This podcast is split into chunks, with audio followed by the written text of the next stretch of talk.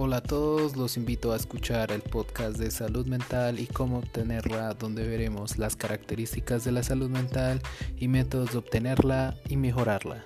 Los espero.